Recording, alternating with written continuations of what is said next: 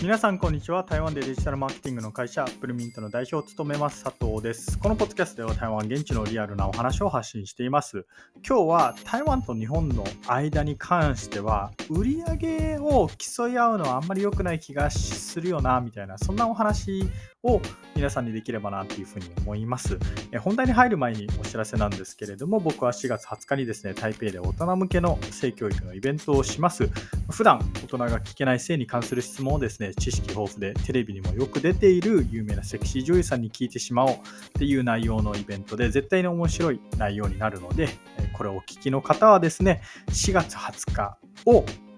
えー、スケジュールブロックしてもらえればなっていうふうに思っています。ということで本題に入っていきたいと思うんですけれども、先日僕は日本の岩手県に、えー、帰省しました。で今回は岩手の直行便ではなくてですね、一度仙台に行ってから、で仙台から新幹線を使って岩手、まあ、盛岡に入るみたいな、まあ、そういうスケジュールで、え動いたんですけれども、まあ、つまり仙台の往復便を取ったっていうことですね。あと仙台で、え最終日に買い物をしたかったっていうのもあったりして、まあ、台北仙台の仙台、ごめんなさい、台北仙台の往復便を取ったって形になるんですけれども、この仙台空港でですね、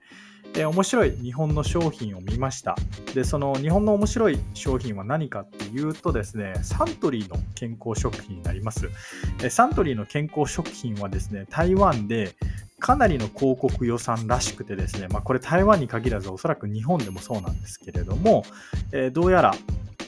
えー、大手の広告代理店がこのサントリーさんの、えー、健康食品の広告を担当しているっていうお話は聞いています。でどうやら毎月、えー、1商品につき本当に何百万円あるいは何千万円っていう単位で広告予算があるとかないとかっていうことを聞いてですね、あのまあ、そういった影響もあって台湾の人にもかなり認知されている、え、健康食品だというふうに思っています。まあ、そんな健康食品がですね仙台空港に普通に置いてあったんですよ。でこれを聞くとですねいや別それ何もすごくなくないって思うかもしれないんですけれども興味深いのはこのサントリーの健康食品がですね通販という形で販売されてるっていうことなんですね、えー、少なくとも台湾ではそうです。日本ではもしかしたら通販プラス小売店で売られているかもしれないんですけれども、まあ、台湾に関しては基本的に通販っていうのが、え、僕の認識です。まあ、もしかしたらね、一部小売店では売ってるかもしれないんですけれども、一部だと思います。まあ、なので、通常の店舗には売ってないんですよ。なのに、仙台空港には、ま、通常の店舗で売られていると。まあ、通常の店舗というか、免税店ですね。免税店に売られていると。で、価格を見たんですよ。価格を見たら、なんと日本と台湾でほぼ変わらなくて、この辺、サントリーはなんかもう為替に合わせて値段を調整していて、なんかすごいしっかりしてるなとかって思いながらですね、えー台湾の場合、もしも定期購入をすると、日本のその仙台空港で売られていた値段よりも安くなるみたいな、まあ、これもすごいプライシングよくできてるというか、あのいやさすがサントリーだなって思ったりとかしてしました。でこの話をくだけだと、なんだ、そのサントリーの健康食品、まあ、台湾でも売ってるけど、日本でも売ってるっていう、それだけのお話じゃんって思うかもしれないんですけれども、通販メーカーさんって皆さんわかんないかもしれないんですが、広告の費用対効果をめちゃくちゃ可視化したいっていう思いが強いんですね。なので、小売店で販売するっていうことを嫌うんですよ。小売店で販売すると、どんな人が買ったかっていうのがわからないので、そうすると、あの、購入者を追うトラッキングができないじゃないですか。で、なんなら小売店で売ったら小売店のマージンも取られるし、えー、購入者のデータも得ら得られないというか、取ることができないんで、全然いいことないみたいに思うんで、なので、できるんなら通販会社さんは皆さんオンラインで売りたいはずなんですよ。で、これは台湾も日本も同じだというふうに僕は思っています。で、あと面白いのが、例えば台湾で、えー、売られているものが日本でも売られてるってケースはいっぱいあると思うんですが、じゃあ、えー、台湾にいる責任者の人がそのことを台湾人に伝えたいかっていうとあんまり伝えたくないっていうケースが非常に多いんですね、まあ、なぜなら伝えてしまうとみんな日本で買ってしまうからって思う思うからです。でみんな日本で買ってしまうとどうなるかっていうとこの台湾にいる責任者はえー、ていうんですか、売り台湾の売り上げが落ちてしまうかもしれないんで、まあ、自分の立場が危うくなるので教えたくないっていうことで、えー、まあ、日本で売られていることを隠そうとするんですけれども、今回面白かったのが、そのサントリーの健康食品。まあ、担当者の人がどう思っているかは別として、少なくとも仙台空港の免税店には本当ドカーンって売られていたんですね。で、えー、これを見た時にすごい思ったのが、いや通常だったらですよ、通常だったらこんなこと多分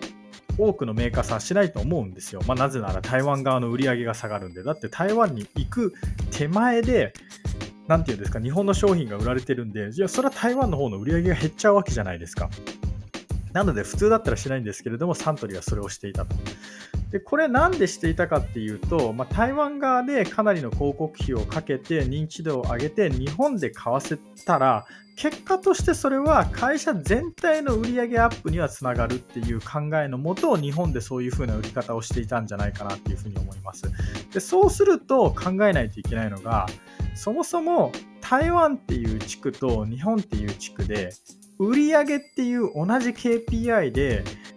その彼らというか2カ国を競わせるっていうのはどうなのかっていうことなんですよ。だって今めちゃくちゃ円安なんで当たり前ですけれども同じものが台湾と日本で買えたらで買えてなおかつ台湾人が日本へ行くってなったら当たり前ですけど日本で買うに決まってるじゃないですかだって日本の方が安いんですからそうなった時にじゃあ台湾の責任者に対してほら、売り上げを立てろとか、あるいはお前今月の売り上げどうなってんだみたいな感じで攻めるのって、なんか僕はちょっと酷というか、うんそういう KPI の設定の仕方っていうのは、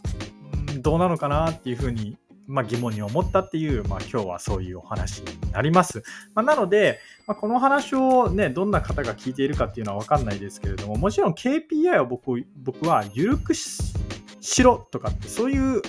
ことを伝えたくてこのポッドキャストを撮っているんじゃなくて台湾は台湾の役割があったりとか台湾は台湾側でするべきことがあってそれに向けて厳しい KPI を設定した方がいいんじゃないかなって思ったっていう、まあ、そういうお話になります。ということで以上アップルミント代表佐藤からですね、まあ、台湾と日本の間に関してはですね本当に台湾人がもうめちゃくちゃ日本に行くんでなんか売り上げとかっていう目標数値を設定して2カ国で競わせるっていうのはうーん違うんじゃないかなみたいに思ったっていう、えー、そういうお話になります。